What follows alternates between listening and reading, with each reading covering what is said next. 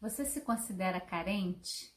É aquela pessoa que sempre ouve assim: ai, você é muito grudenta, ai, você é muito carente. Quem nunca ouviu isso, né? Então, hoje a nossa reflexão número 49, carência e as memórias da infância, né?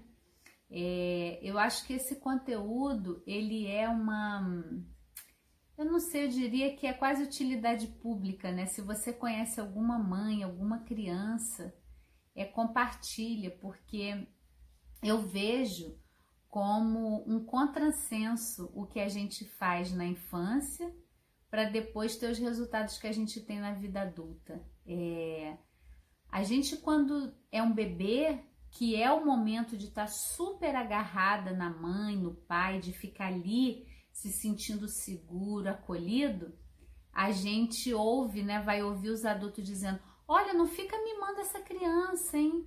É, não vai querer sair do colo depois. Deixa chorar para dormir. Ela vai ter que aprender a dormir sozinha, deixa chorar. E para mim, se a gente analisar de uma maneira lógica, não faz o menor sentido, né? Um bebê que não tem a menor condição de se autocuidar ser deixado sozinho.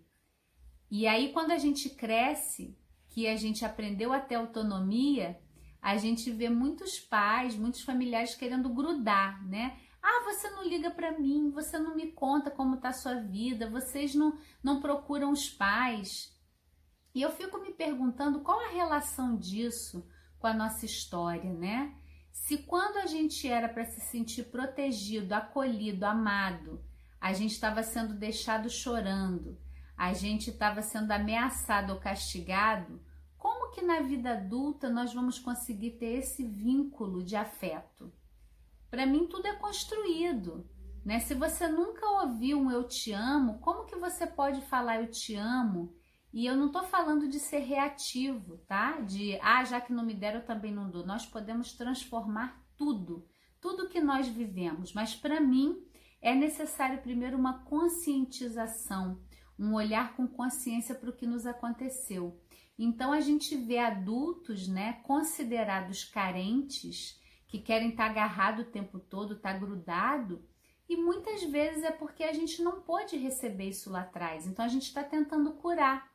E algumas pessoas vão se sentir mais sufocadas e outras menos, né? Porque nós reagimos diferente à falta de afeto da infância. Alguns se tornam carentes e querem estar tá sempre agarradinhos. Outros ficam reativos e dizem: Eu não preciso de ninguém, eu fico sozinho, eu me viro sozinho. E, e é tão interessante ver que dentro dessa dinâmica, se a gente olhasse de uma maneira mais profunda, uma criança ela precisa mesmo estar mais em contato com os pais. Os pais que eu digo os cuidadores, aquelas pessoas que estão ali, elas deveriam se sentir amadas e cuidadas por aqueles adultos. Elas deveriam poder confiar naqueles adultos, né? E, mas daí tem uma longa jornada, tem uma história individual, cada um viveu um processo e cada um tem as suas crenças. Mas o quanto é disseminado que um bebê ele não pode ficar no colo o tempo todo, ele não pode mamar no peito o tempo que ele quiser, ele não pode é, dormir na cama dos pais porque vai ficar mal acostumado. E eu queria trazer hoje aqui como uma reflexão Será que não é nesse momento que a gente tem mais é que tá bem agarradinho para na fase adulta eu ser um adulto mais inteiro, mais maduro e que eu não precise do outro nem reativamente, porque muita gente desenvolve esse padrão, né? Já que eu não recebi carinho, então eu sou autossuficiente. E outros, por não receberem, não terem tido esse afeto, se tornam pessoas muito dependentes dos outros, né? A sua referência está sempre fora. E se a gente pudesse olhar para isso e começar a olhar para as crianças de uma maneira diferente, dar o cuidado que elas precisam, claro, com limite, dizendo não quando precisa ser dito não, mas ter um olhar da total vulnerabilidade de uma criança na mão de um adulto, né? Que ela tá ali totalmente inteira, totalmente até sem alternativa de, de sair. Que nós adultos hoje podemos, né? Uma relação tá abusiva, você fecha a porta e pode ir embora por mais difícil que isso seja, porque não é só uma atitude, tem um padrão emocional ali. Mas eu tenho escolha. Uma criança na sua mão, ela não tem escolha, ela tá ali. totalmente vulnerável e entregue ao que você vai fazer com ela ou deixar de fazer. Então, acho que hoje é um convite que eu tô sempre te convidando a olhar a criança dentro de você. Se você tiver alguma criança fora aí também ao redor, olha para ela, olhe com mais empatia do quanto essa criança ela depende dos adultos que estão ao redor dela e que talvez é nesse momento que ela tem que se agarrar bastante, que ela tem que confiar bastante e receber muito afeto para se tornar um adulto com mais autonomia, com mais individualidade. E que a gente possa sim curar nossas carências, é, trocando mais afeto, sendo mais acolhedor um com o outro, respeitando mais os limites de cada um.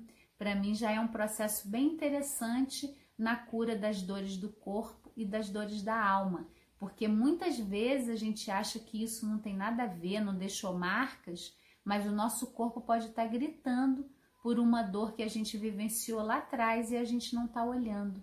Então, olhar não precisa ser para gerar mais dor. É muito comum quando a gente fala de dores da alma, de pessoas falarem, Kelly, mas isso já passou, ficou lá no passado, não preciso ficar revivendo essa dor, sofrendo de novo, não quero mais isso. E de repente é você entender que você está colocando luz sobre a forma como você registrou aquilo que você viveu e poder fazer novas escolhas, porque escolher a gente pode a cada dia fazer escolhas diferentes e isso é uma liberdade tão grande. Eu não precisar estar tá repetindo padrões de uma forma inconsciente, mas escolhendo como eu quero viver. Então, eu vou deixar aqui na descrição um curso gratuito para você, o Integra Amor, que é um curso para você integrar dores do corpo e da alma. Tem o nosso guia também, Aliviando Dores do Corpo e da Alma, oito dicas e três barreiras. A gente tem também nosso canal no Telegram e toda semana eu estou deixando aqui para você algum conteúdo toda terça e quinta para a gente refletir sobre o autoconhecimento e para a gente se apropriando de cuidar das nossas dores do corpo e da alma. Eu te vejo no próximo vídeo.